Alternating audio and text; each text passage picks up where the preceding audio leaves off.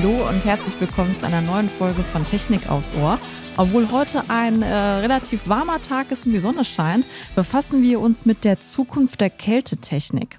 Unser Gast ist Thomas Frank. Er ist selbst Chemieingenieur und Experte für Industrie-Kältetechnik. Er arbeitet in seinem Ingenieurbüro an dem Wandel der Branche hin zu nachhaltigen Lösungen.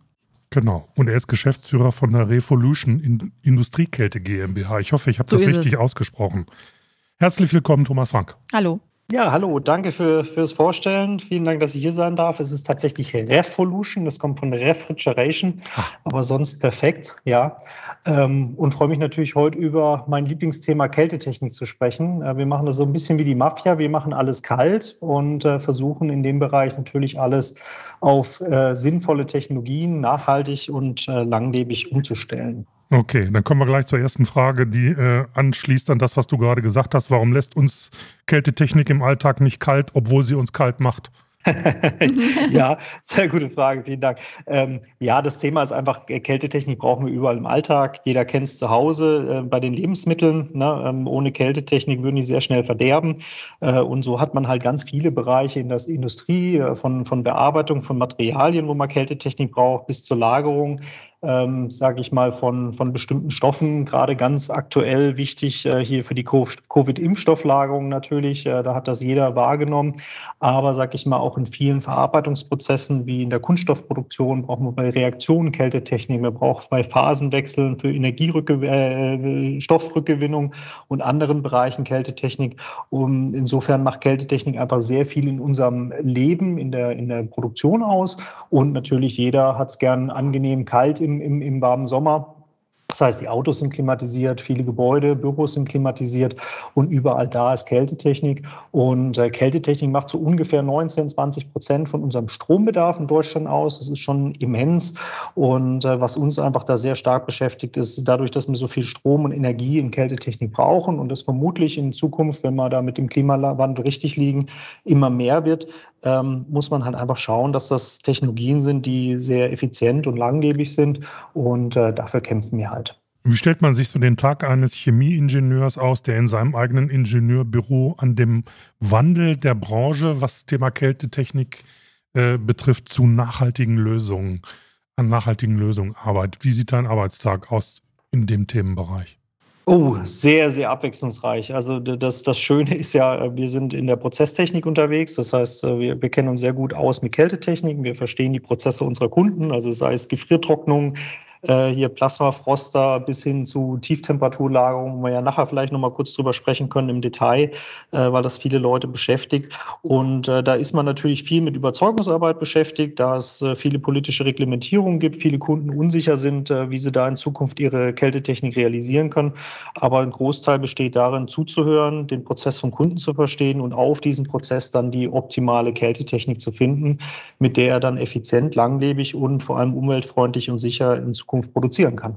Ja, dann gibt es ja auch einige vertragliche Rahmenbedingungen zu den eingesetzten Kältemitteln. Also ähm, das erste Protokoll gab es da 1989. Kannst du uns bitte mal da so ein bisschen abholen und unsere Hörerinnen und Hörer zu diesem Thema? Ja, sehr gerne. Also vielleicht noch mal einen Schritt vorne dran, das habe ich vielleicht nicht gut genug äh, erzählt. Also Kältetechnik oder meine Daseinsberechtigung, warum Chemieingenieur Kältetechnik macht, ist Energie kann erstmal grundsätzlich immer nur von warm nach kalt. Das heißt, wenn ich ein kühles Bier haben will, dann brauche ich einen Kühlschrank oder eine Fläche im Kühlschrank, die kälter als die Umgebung ist. Und äh, dann kann diese kältere Fläche dem Bier die Energie entziehen und das Bier wird schön kalt. Ne?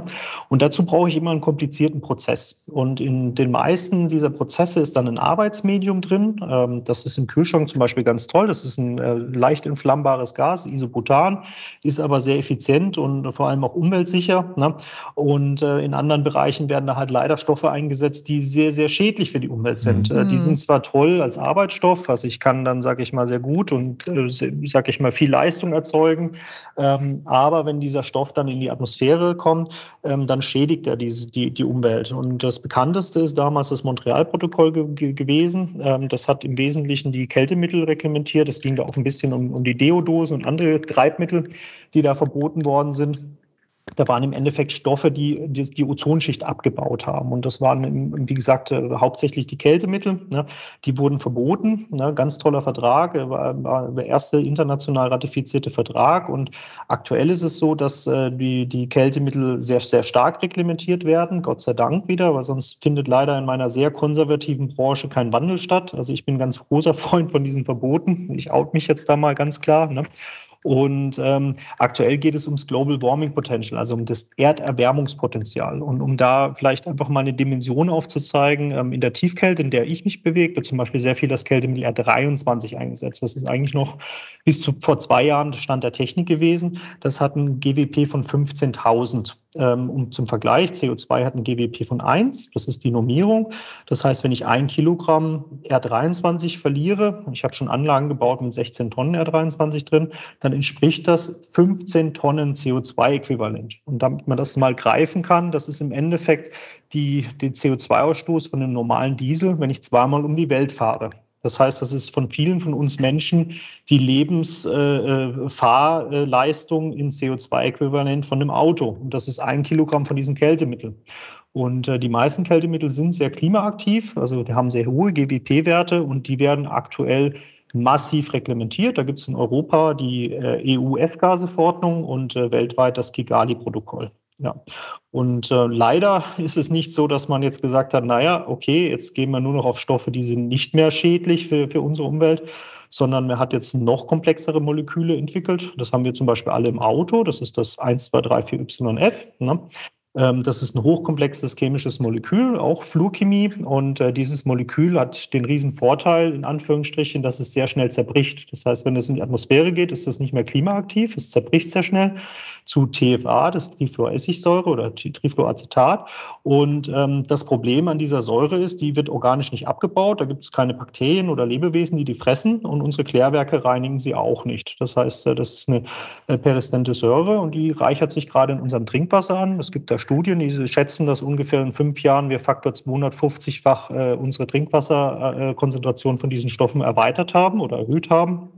Und es ist da gerade vor im Mai zum Beispiel vom Umweltbundesamt ein 260 Seiten Papier dazu äh, erschienen, wo genau beschreibt, wie diese Mechanismen funktionieren. Das ist über unsere lokalen Trinkwassergeräte und unsere lokalen Wasserspeicher. Und es gibt zum Beispiel auch eine, eine, eine Studie vom Umweltbundesamt, die mit Ratten gezeigt haben, dass das zum Beispiel zu Leberzirrhose führt, diese äh, diese Säuren. Und ähm, zum Beispiel hat es auch einen, vermutlich einen sehr hohen Einfluss auf die Schilddrüse, weil das eine Fluorchemie ist. Äh, ich weiß nicht, viele wissen vielleicht von Ihnen, dass wenn man schwanger ist, dass man Jod zu sich nehmen sollte, dass man bestimmte Hormone herstellen kann äh, aus der Schilddrüse. Und äh, wenn man zum Beispiel Chlor- oder Fluorchemikalien im Körper hat, ähm, dann blocken die die Rezeptoren von der Schilddrüse und man kann das Jod nicht mehr aufnehmen. Und das ist ganz wesentlich zum Beispiel für die Gehirnentwicklung von kleinen Babys oder Säuglingen im Bauch. Ne?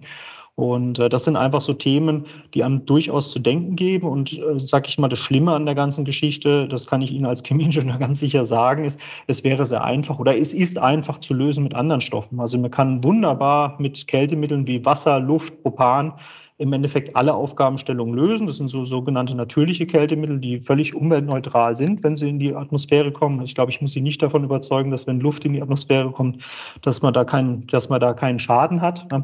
Und das sind so Themen, wo wir halt äh, sehr stark arbeiten. Ne? Hm. Das hört sich aber für mich so an, als würden diese natürlichen Kältemittel noch gar nicht in ausreichender Form genutzt. Und was ist denn der Grund dafür, dass die so wenig genutzt werden im Vergleich zu den chemischen Mitteln, die gerade alle genannt worden sind? Ja gut, also ich meine, da muss man vielleicht mal ganz fair sein und sehr weit in die Geschichte zurückgehen. Mhm. Ähm, es gibt verschiedene Generationen von Kältemitteln und tatsächlich die sogenannte erste, also erst hat man im Endeffekt Eis aus dem See abgebaut und hat das dann irgendwo gelagert und dann konnte man im Sommer, hatte man ausreichend Eismenge und konnte damit, sage ich mal, seine Getränke kühlen oder andere Sachen oder Lebensmittel kühlen. Das gab ja diese Eisschränke. Ne? Die berühmten Eiskeller und, von früher, genau. Genau, mhm. genau, ist ja auch energetisch super. Also muss man mal ganz klar sagen, tolle Sache. Ne? Und ähm, dann gab es halt so diese diese erste Generation von Kältemitteln hat man sehr viel ausprobiert. Da wurde mit Wasser experimentiert, aber auch mit SO2, mit Ammoniak und mit vielen anderen Stoffen. Und wir reden jetzt halt wirklich so, sage ich mal, 19, äh, Anfang 20., Ende 19. Jahrhundert. Ne? Mhm. Und da war halt die Technik noch nicht so weit. Und dann gibt es halt einfach Stoffe wie jetzt zum Beispiel Ammoniak, ist in vielen Bereichen tolles, tolles Kältemittel. Ne? Ähm, und das sind halt einfach Unfälle passiert. Da sind Leute zu Schaden gekommen. Das sind ja Druckanlagen, Kälteanlagen in der Regel. Ne? Und es ist thermodynamisch nicht ganz ganz einfach zu beherrschen. Und dann hat man halt das Bedürfnis gehabt, dass man sagt, okay, wir wollen sichere Kältemittel. Und so ist diese erste Generation der Sicherheitskältemittel entstanden. Das waren chemische Kältemittel, die, wenn sie austreten, im Endeffekt nicht unmittelbar toxisch für den Menschen sind. Also ich, ich, ich ersticke nicht direkt daran, sondern nur, wenn der Sauerstoff dann komplett verdrängt ist. Ne? Und äh, das war so die Begründung für diese erste Generation, die dann diese ODP, also Ozonschädigung hatte. Ne? Und äh, das muss ich ganz offen gestehen, das kann ich absolut nachvollziehen. Man wusste es damals nicht besser. Man hat gesagt, okay, wir brauchen was, was sicher ist. Und äh, deswegen war dieses Bedürfnis da. Und da ist natürlich eine gigantische Energie, äh, äh, äh, Industrie drauf entstanden, ne? die diese Kältemittel herstellen, die da auch natürlich viel, viel Geld investiert haben, auch viel, viel Geld damit verdienen mit diesen Kältemitteln. Und äh, diese erste Verbotswelle damals mit dem ODP hat halt dazu geführt, dass diese anderen chemischen Kältemittel produziert werden, weil wir wollten ja weiter sicher sein, äh, GWP-Kältemittel. Ne? Und ich muss gestehen, zu dem Zeitpunkt war es auch tatsächlich so, dass nicht alle Technologien schon so weit waren, dass man sagen konnte, konnte man jetzt problemlos auf die natürlichen Kältemittel umstellen, weil einfach für natürliche Kältemittel, je nachdem welches Kältemittel man betrachtet, äh, verschiedene Technologieformen braucht. Ne? Und ähm, jetzt ist einfach der Riesenunterschied äh, zu, zu jetzt, wo die GWP-Kältemittel im Endeffekt jetzt offiziell im Phase-out sind, dass die Technologien da sind. Also wir sehen schon in vielen Bereichen, Gott sei Dank, also CO2-Kälte zum Beispiel im Supermarkt, äh, wie gesagt, Isobutan zu Hause im Kühlschrank, ne? das sind ganz tolle Lösungen. Im Kaltwasserbereich fängt es sich jetzt an, wirklich sich in großen Mengen auch Propankälte durchzusetzen, also mit vielen Kleinkreisen, ähnlich wie, wie ein Kühlschrank aufgebaut ist. Ne?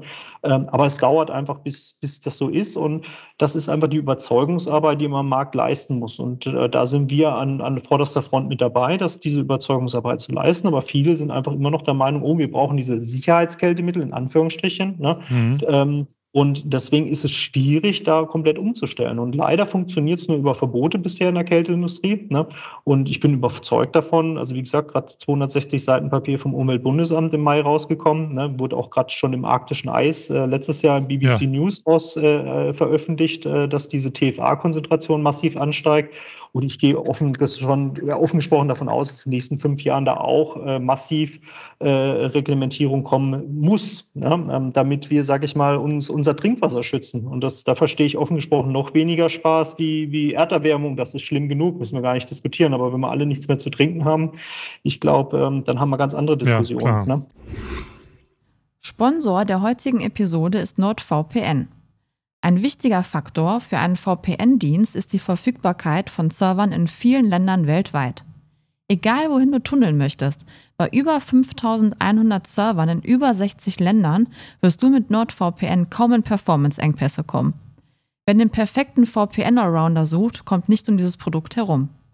Gehe jetzt auf nordvpn.com slash Technik aufs Ohr und sichere dir zu jeder Zeit den bestmöglichen Deal auf das Zwei-Jahres-Abo. Dabei erhältst du einen Riesenrabatt und sogar vier Monate gratis dazu. Danke NordVPN für die Unterstützung und den Link findet ihr in den Show Notes. Jetzt haben wir in der Recherche zu, zu unserem Podcast hier heute davon gehört bzw. gelesen, dass es sogar einen illegalen Kältemittelhandel gibt. Also äh, da war ich, muss ich ganz ehrlich sagen, etwas verwundert, dass es da auch äh, kriminelle Energien gibt zum Thema Kältemittel. Kannst du dazu was sagen? Ich fand das sehr erstaunlich. ja, selbstverständlich kann ich was dazu sagen. Das ist ein massives Problem. Ne? Ähm, woher kommt das? Also wir haben jetzt im aktuellen sogenanntes Face-Down. Das heißt, äh, man hat im Endeffekt in dieser F-Gase-Verordnung, die wir haben, geguckt, äh, 2009 bis 2012, den Mittelwert, wie viel GWP wurde verkauft in Form von Kältemittel. Ich hatte ja vorhin schon erzählt, ja 23 GWP 15.000. Das heißt, wenn ich davon so und so viele Tonnen im Markt hatte, wurde das mit 15.000 multipliziert und da ist eine gigantische Zahl rausgekommen. Hm. Und diese F-Gase-Verordnung Verordnung macht nichts anderes, dass sie sagen, okay, im Wesentlichen wollen wir eigentlich, dass der Markt sich selber reglementiert und wir verknappen das Kältemittel. So die Theorie. Ne? Also wir sagen jetzt, okay, ähm, 2000, äh, ich müsste noch mal gucken, 19 war der erste Sprung, dieses Jahr ist der zweite Sprung. Ich glaube, meine dieses Jahr ist 63 Prozent. Jetzt nagelt mich nicht fest, müsste ich nur sonst noch mal spickeln. Ne? Ähm, das heißt, man ver verringert die Verfügbarkeit bis man nur noch 23 Prozent des äh, vergleichbaren GWP-Werts von 2009 hat. Ne? Ähm, so die Theorie. Es gibt noch ein paar Verbote Quote dazu, Gott sei Dank, sage ich immer ganz offen. Ne? Ähm, aber das ist die Theorie dahinter. So, diese Verknappung führt natürlich zu einer Preisexplosion. Also mit der ersten Schwelle ähm, 2019, 2020 hatte man teilweise innerhalb von wenigen Monaten äh, eine Preisvergrößerung von Faktor 30. Also bei den gängigen Kältemitteln eher so Faktor 15, Faktor 20. Ich sage immer besser als Bitcoins. Ne? Ähm, und ähm, Insofern, ähm, das, das war brutal, was da ein Preisanstieg da ist. Und wir sehen momentan so eine Sockelbildung, also dass wir auf einem sehr hohen Niveau sind von den Kältemittelpreisen, aber dass die sich beruhigt haben. Und das liegt daran, dass in vielen Ländern ähm, kaum noch Quote abgerufen wird. Ne? Also ähm, sag ich mal, ich will jetzt keine konkreten Länder hier im Podcast nennen, aber ich sag mal, es gibt so ein paar typische Länder, ähm, da ist man eigentlich überrascht, die sollten eigentlich technologisch noch gar nicht so weit sein, die ziehen fast keine Quote mehr. Und wenn man dann sich den Spaß macht und mit gibt mal zum Beispiel bei Google News ein, äh, Illegal Refrigerants, ne, dann findet man, sage ich mal, im, im, im zwei, drei Wochen Rhythmus äh, hier ähm, Schlagzeilen, dass mehrere tausend Tonnen Kältemittel in, im Hafen von Amsterdam gefunden worden sind oder in Ungarn oder in, in, in Polen oder in Griechenland. Ne? Und das sind erschreckende Summen, weil wenn man die wirklich mal auf äh, Erderwärmungspotenzial umrechnet, ähm, da werden wir, sage ich mal, viel Auto fahren müssen, damit man das wieder, äh, sage ich mal, kompensiert oder andersrum gesprochen, dass wir dann einen ähnlichen Wert hinkriegen mit, mit unserer Erderwärmung. Ne? Also diese Kältemittel sind hochgradig klimaaktiv. Und das, mhm. das darf man mhm. nicht unterschätzen. Und immer wenn Sie eine, eine Gap haben zwischen ähm, Nachfrage und Angebot, äh, das hat man damals in der Prohibition in den USA gesehen, ne? ähm, dann floriert natürlich der illegale Handel. Sie können in China super günstig Kältemittel einkaufen, können es natürlich durch die Quote künstlich verknappt in Europa sehr, sehr, sehr teuer verkaufen. Und das ist natürlich ein lukratives Geschäft, muss man gar kein Hehl draus machen. Und ich, ich muss gestehen, da will ich auch mal die Zollbeamten äh, wirklich, äh, in, in, was heißt in Schutz nehmen, die machen tolle Arbeit. Ähm, aber sage ich mal, wenn ich als Experte vor zwei Kältemittelflaschen stehe und da bei beiden Kältemittelflaschen ist ein Zertifikat dabei, das eine ist gefälscht, das eine ist real, äh, das kann ich auch nicht unterscheiden. Ne? Und äh, sage ich mal, dass dann, äh, dass, dass die Funde, die da gemacht werden, das sind teilweise halt einfach Glücksfunde. Ne? Und äh, das ist brutal, was da am Markt ist. Und deswegen stabilisieren sich die Preise. Und deswegen bin ich immer ein Freund davon von Verboten, in, zumindest in dem Bereich, weil ich denke, es geht nicht anders. Also die, der ist, das ist so lukrativ, da mit illegalen Kältemitteln in den Markt zu gehen und das auch zu Recht, weil ich sage ich es Ihnen ganz offen, die, viele sind ja gar nicht informiert. Jetzt nehmen wir mal den normalen Bäckermeister oder den normalen Metzger, der, sage ich, seine, seine 404a-Anlage im Keller stehen hat, um seine minus 20 äh, Backrohlinge zu kühlen. Ne? Der kriegt doch gar nichts mit von der F-Gase-Verordnung. Ne? Wenn der jetzt nicht eine gute Fachfirma hat, die ihn da betreut, ähm, dann läuft er da einfach ins Serviceverbot rein oder, sag ich mal, kriegt dann äh, zwei Angebote für sein Kältemittel und dass der sich dann entscheidet, sag ich mal, das zehnfach günstigere zu nehmen, ja, das kann ich offen gesprochen auch nachvollziehen. Ne? Ja. Und äh, das, das, der, die haben natürlich da gar kein Verständnis für. Ne? Ja, ist klar. Du hast ja auch eine Petition gestartet, um natürliche Kältemittel einzusetzen, ne? Genau, Kannst du da mal ein bisschen was zu erzählen, wie das äh, helfen soll? Wie ist da so der Stand? Ja, das ist, ist, ist eine ganz tolle Sache. Äh, Sage ich mal ganz offen, war ich überwältigt, was wir da für einen Zuspruch gekriegt haben. Wir haben mittlerweile 1400 äh, Unterschriften, also fast ausschließlich Fachleute mhm. und äh, auch einige Politiker aus dem, aus dem deutschen äh, Bundestag. Ne? Ähm, und das hat mich auch sehr gefreut. Ich meine, das Ziel von der ganzen Sache ist einfach zu sagen, naja, also der Stand der Technik ist so weit, dass wir keine Kältemittel mehr brauchen, die umweltaktiv sind. Ne? Wir nehmen wir mal alle zu Hause unseren Kühlschrank, da ist Isobutan drin, das ist ein leicht inflammbares Gas oder explosiv. Ne? Ähm, das ist natürlich ein ganz gefährlicher Stoff, aber es ist absolut beherrschbar. Also ich meine, wir haben uns mal den Spaß gemacht, ich habe mal einen Ingenieur hingesetzt, der sollte eine Woche lang suchen, dass er einen Kühlschranktoten in, in, in Europa findet, also durch einen explodierten Kühlschrank. Ne? Haben wir nicht gefunden. Wir haben sehr viele, also vielleicht hier der Tipp beim Podcast, wenn Sie nächstes Mal so ein doppelflügigen Kühlschrank umziehen, dann nicht unten drunter mit dem Hubwagen laufen, ne, im Treppenhaus. Da haben wir relativ viel Tote gefunden, ne, also die dann vom Kühlschrank erschlagen worden sind beim Umzug, aber tatsächlich kein explodieren. Ne? Ja. ja.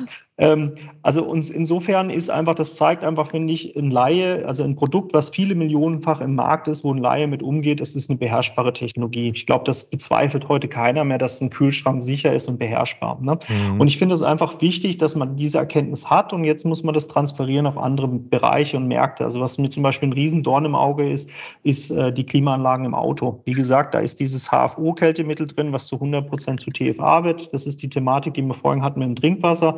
Wir wir machen unser Trinkwasser mit den Autoklimaanlagen kaputt. Und ich, ich würde gerne, gerne massiv, also ich hätte, würde mich freuen, wenn da der Gesetzgeber hergeht und sagt, das geht so nicht weiter. Da gibt es super Lösungen. Gibt zum Beispiel die sogenannte australische Mischung. Das ist eine Mischung aus diesem Kühlschrankkältemittel und Propan. Ähm, das, das tun die teilweise als Retrofit schon ins Auto machen. Ähm, da gab es von 2003, gibt es da schon ingenieurtechnische Untersuchungen. Das ist ungefähr 30 Prozent effizienter im Betrieb ne, zu 1, 2, 3, 4, äh, 134a. Das ist das alte Autoklimamittel. Ne.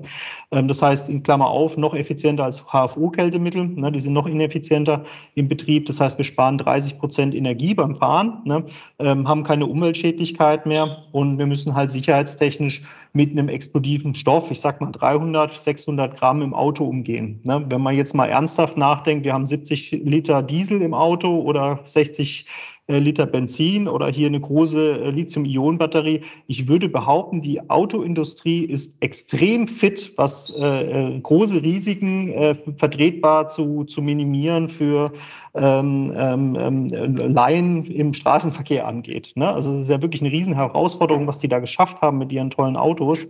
Und äh, ich würde sagen, das ist ein leichtes für die, sage ich mal, einen brennbaren Stoff zu verarbeiten, wie gesagt, in der Größenordnung 300 bis 600 Gramm. Ne? Und dann wären wir effizienter und klimaneutral mit den Dingern. Und das sind so einfach Sachen, da, da kämpfen wir mit unserer Petition dafür. Das heißt, wir sagen, wir wollen ausschließlich natürliche Kältemittel einsetzen. Bei Kältemitteln ist es so, es gibt, sage ich mal, in jedem Bereich Kältemittel, die funktionieren. Die meisten natürlichen oder in der Regel sind natürlichen Kältemittel deutlich effizienter wie ihre chemischen Pendants. Ne?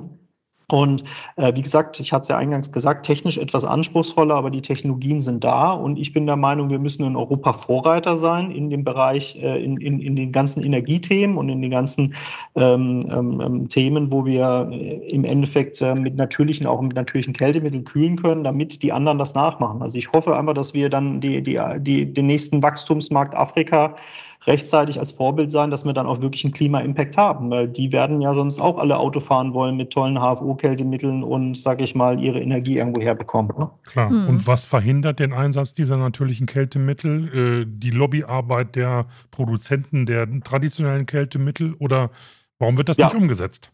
Definitiv. Ja. Die Unwissenheit von den Leuten, die es brauchen. Ne? Also mhm. Also ich weiß nicht, wie oft sie sich schon über ihre Autoklimaanlage Gedanken gemacht haben, mal im Ernst. Ne? Ähm, wahrscheinlich, ich unterstelle Ihnen jetzt mal noch nie, außer es war das Kältemittel weg. Ne? Mhm. Und ähm, ist, das ist ein Thema, ganz klar, es fehlt das Bewusstsein das kann man auch nicht. Ich meine, das haben sie in allen Bereichen. Ich habe früher nicht über Plastiktüten im Supermarkt nachgedacht. Gott sei Dank kam das Verbot, sage ich immer. Ne?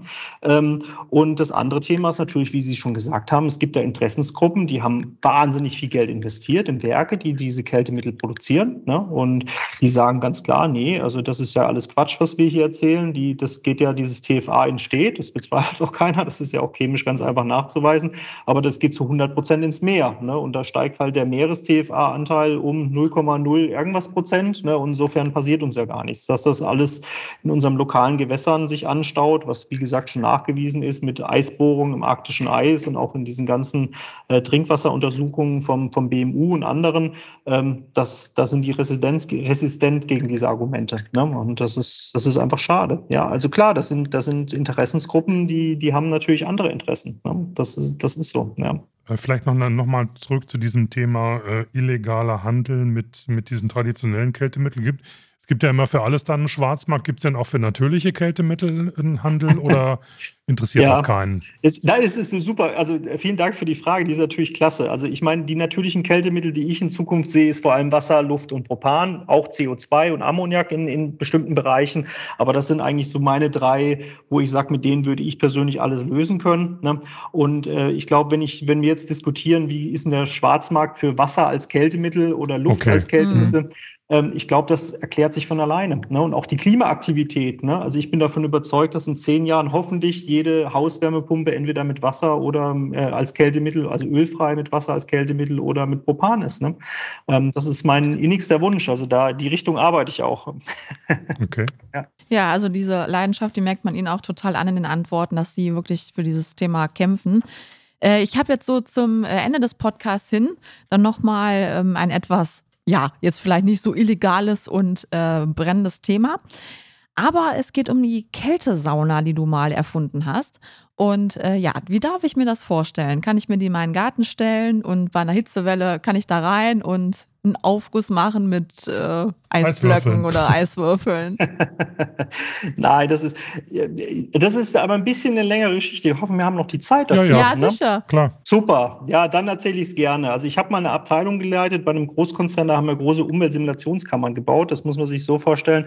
Da kann man Autos testen. Also da kann man mit dem Auto reinfahren und kann man einmal 5000 Meter Höhe machen mit minus 40 und dann bretter ich mit dem Ding 200 runter den Berg und irgendwann bin ich im Tal und habe äh, mit Sonnensimulation plus 40 Grad. Ne? Und das sind so Kammern, die hat mein Team gebaut. Und das Problem, was ich als Abteilungsleiter damals oder Projektgruppenverantwortlicher hatte, war, äh, wir haben immer Großprojekte gemacht. Das heißt, wenn wir zwei Großprojekte bekommen haben, dann hatten wir halt zu viel Arbeit oder wir waren überfordert. Und wenn wir keins bekommen haben, muss ich glaube ich nicht erklären, ne? dann haben wir halt mhm. nicht genug Arbeit gehabt. Ne? Und ich habe dann tatsächlich einfach mal geguckt, was haben wir, was, was können wir? Ne? Also Isoliertechnik, Kältetechnik, Lüftungstechnik hier, ne? Äh, Hydraulik und so weiter. Und habe dann ganz viele tolle Sachen gefunden und äh, habe dann Kältesaunen gefunden. Ne? Und ähm, ich hatte einen, einen, hervorragenden ersten Chef, ähm, äh, sage ich mal, äh, sehr viel Freude mit ihm gehabt. Äh, Grüße an Helmut Freund, falls er das hört. Ne? Ja, hoffentlich. Und ähm, äh, der, der ist leider sehr krank, der hat MS und hatte oh. zu dem damaligen Zeitpunkt auch ein, ein, ein schweres Krebsleiden überstanden. Und ich sollte mit unter 25 schon ein künstliches Knie bekommen. Ich bin etwas übergewichtig und bin nicht ein leichter Vogel und tatsächlich zwei Fachärzte künstliches Knie diagnostiziert. Und ähm, ja, und ich, ich habe dann diese Produkte gesucht und habe dann tatsächlich eine Sache auf der Liste stehen gehabt, Kältesauna. Ne? Und dann hat in, in Mannheim eine Kältesauna eröffnet, minus 110 Grad. Ne? Mhm. Und dann habe ich zu meinem Chef gesagt, komm, wir gucken uns mal die Technik an. Also wir wollten eigentlich nur Technik glotzen. Ne? Ja. Und ähm, wir sind dahin, also wer uns gesehen hat, hat sich, glaube ich, sage ich mal, irgendwie gewundert. Also er konnte fast nicht laufen, ich musste ihn halten und ich hatte selber sehr große Schmerzen. Also wir sahen, glaube ich, etwas ulkig aus, wie wir dahin gehumpelt sind. Ne? Und dann sind wir da angekommen, da war ein super sympathischer Physiotherapeut, der diese diese Praxis betreut hat und hat uns die tollsten Sachen über Kältetherapie äh, erzählt. Ich bin aber nicht sehr, sag ich mal, nicht sehr gläubig. Ähm, ich, ich freue mich immer, wenn ich was messen kann, sage ich ganz offen. Ne? ah, mit Zahlen. Ähm, Genau, mit Zahlen und, und dann sind wir aber in diese Kältesauna rein und für mich wirklich faszinierend. Also mein, mein damaliger Chef äh, wirklich von der Körpersprache von, von 0 auf 100 plötzlich, also mhm. also wirklich von gebeugten Mann auf, auf aufrecht gehen, ging ihm gut. Ne? Und bei mir das Knie sehr schnell schmerzfrei, alles gut. Ne? Und wir, wir kommen da raus und für mich das Schlüsselerlebnis war eigentlich, dieser Physiotherapeut kam mit der Wärmebildkamera und guckt mich an und sagt, äh, Sie haben kaputtes Knie. Ne? Und dann denke ich, ja gut, also der, der ist ja hier äh, äh, Esoteriker, äh, der hat mich humpeln sehen und erzählt, mir jetzt irgendwas Tolles. Ne? Und dann zeigt er mir aber das Bild und ich hatte halt ein blaues und ein rotes Knie. Ne? Und dann war für mich klar, okay, also da ist ein Effekt da, den kann ich messen. Mhm. Ähm, also sofort mein Ingenieurherz äh, drei ist Stunden höher geschlagen. Ne?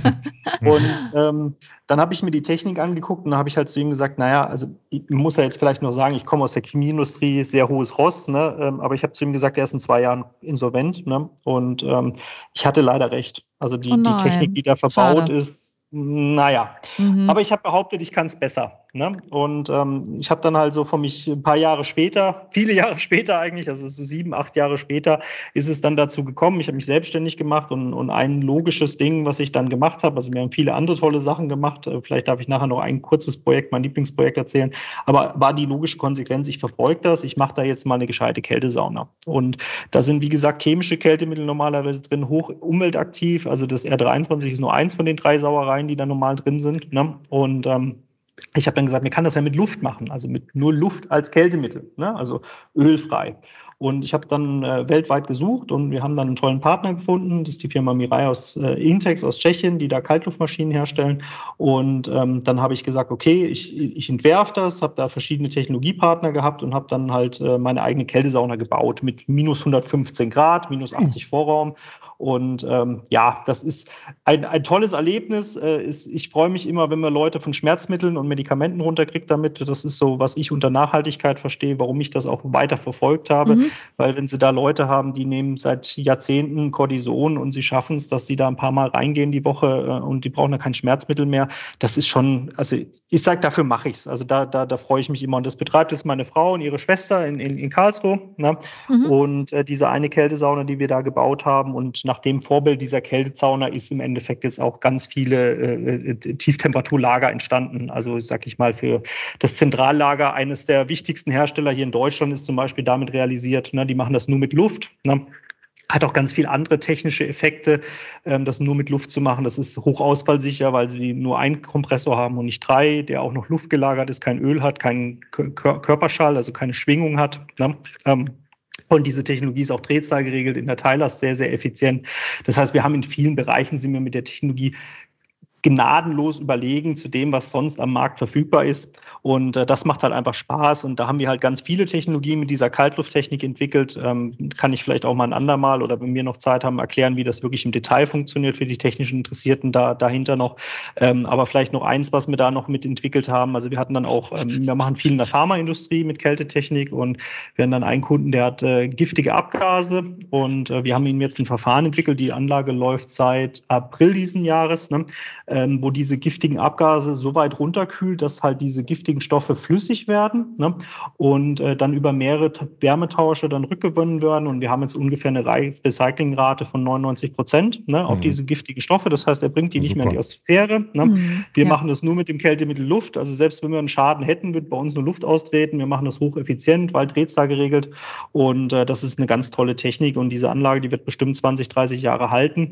Das ist nämlich auch so was, so ein, so ein Usus in der Kälte Geldindustrie, da werden halt meistens äh, Komponenten verbaut, die halt, ich sag mal, wenn es gut läuft, acht Jahre machen und wenn es halt normal läuft, eher so drei bis fünf. Und äh, das ist auch so was, wo ich einfach sehr, sehr schade finde, weil ich einfach denke, wir leben heute in einem Lebensstandard, weil Generationen vor uns was gebaut haben, das ihre Generation überlebt hat. Ne? Und ähm, das ist so immer ein bisschen so der, der Ansporn, den ich auch in der Kälte habe, dass ich dann versuche, halt zumindest elektrotechnisch ist das schwierig, ne? aber sage ich mal zumindest mechanisch, dass die Sachen dann irgendwann retrofitted werden können und halt dann auch lang überleben. Ne? Es gibt noch ein Thema, da würde ich gerne noch gerne. mal darauf zu sprechen kommen. Das ist dieses Thema Tieftemperatur-Anwendung. Auch ja. gerade vor dem Hintergrund der Lagerung von Impfstoffen und so weiter und ja. so fort. Ja, ja. Vielleicht können wir dazu noch was hören was da, was sich dahinter verbirgt, was man dafür braucht und so weiter und so fort. Genau, also das ist ja das, was ich gerade erzählt habe. Das ist diese Kaltlufttechnik, also äh, das ah, ist ein okay. Schulprozess. Ähm, das ist also keine klassische Dampfkälte mehr, sondern ein Kaltgasprozess. Ne?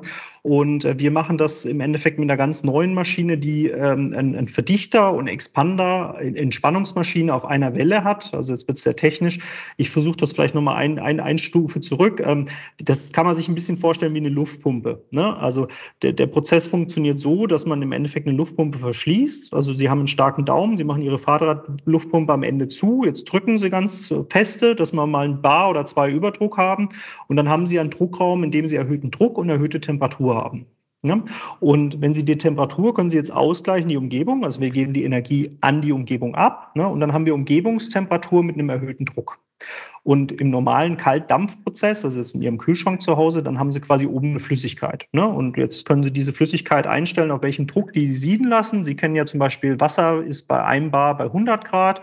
Und wenn Sie einen Schnellkochtopf haben, dann ist Wasser bei 1,3, 1,4 Grad bei 130 Grad. Ne? Ich glaube, es ist 1,6 Bar bei 130 Grad. Ne? Ähm, und bei, bei, bei der Luftkälte ist es aber so, wir haben keinen Phasenwechsel. Das heißt, wir sind jetzt wieder bei der Luftpumpe, wir haben erhöhten Druck und wir haben Umgebungstemperatur und jetzt müssen müssen wir Arbeit verrichten. Das heißt, wir lassen den Druck, den Kolben von der Luftpumpe wieder rausschieben. Ne? Und äh, das ist der wesentliche Unterschied. Und dadurch kriegen wir eine Abkühlung. So wird übrigens äh, jedes Passagierflugzeug der Welt gekühlt. Ne? Ähm, da geht es um Ausfallsicherheit äh, vor allem bei den, bei den Themen. Und die haben auch noch Zapfluft, aber das ist ein anderes Thema. Und wenn ich jetzt Tiefkälte machen will, also ich will jetzt bei minus 80 einen Impfstoff lagern, dann brauche ich einfach jetzt noch gedanklich die zweite Pumpe. Ne? Also ich habe jetzt diese erste Pumpe, die jetzt entspannt ist unter Umgebungstemperatur. Ich habe eine zweite Pumpe, die habe ich komprimiert, habe ich ausgleichen lassen gegen die Umgebung. Das heißt, ich habe in dem Zylinder erhöhten Druck, Umgebungstemperatur und die kühle ich jetzt noch gegen die erste Pumpe. Das heißt, ich habe bei erhöhtem Druck eine Temperatur, die ist unter der Umgebungstemperatur und dann lasse ich die wieder entspannen. Und wenn ich das mit Tausenden von Pumpen mache, dann komme ich mit sehr, sehr kleinen Drücken, wir brauchen ein Bar für, für minus 80, ne, zu sehr, sehr tiefen Temperaturen. Wie gesagt, ölfrei, also auch kein, keine Ölsauereien mehr drin, ne, nur Luft als, als, als Kältemittel, ne, geringste Drücke, ähm, Drehzahl geregelt, hocheffizient, auch im Teillastbereich, hat viele, viele andere Vorteile. Also wir haben zum Beispiel gerade für die Impfstofflagerung, wir haben eine mechanische Abtauung. Das ist auch so ein Usus in der Kälteindustrie.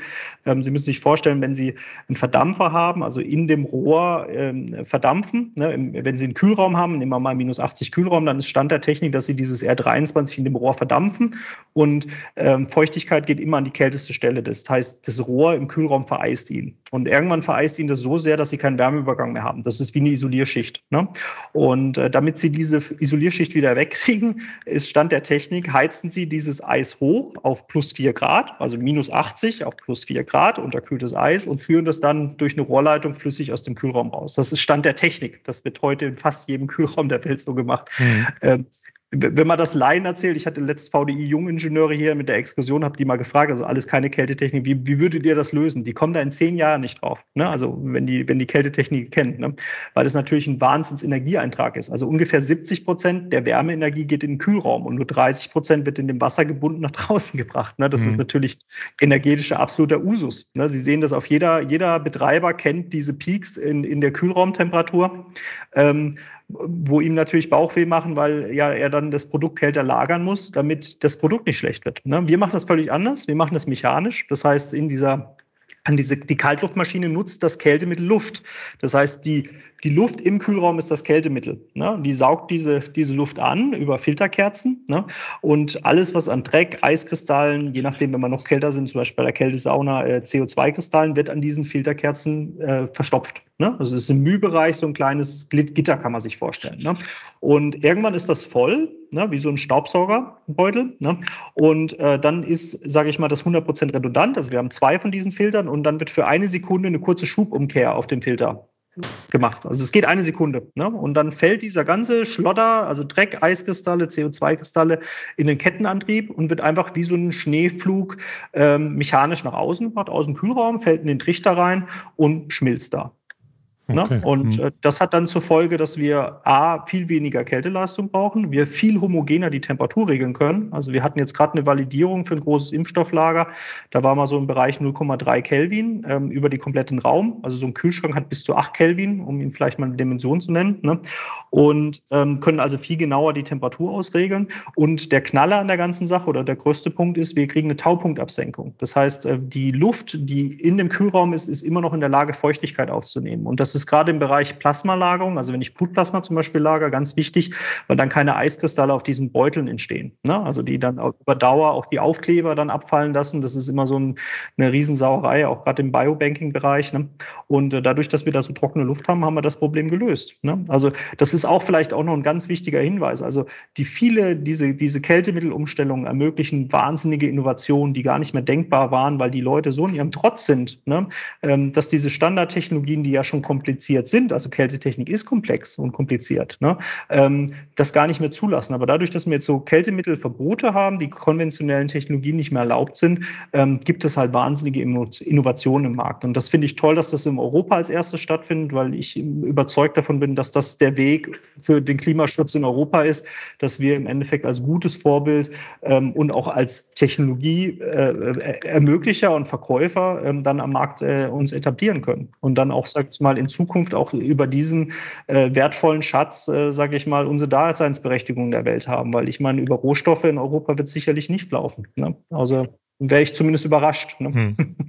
ja. ja.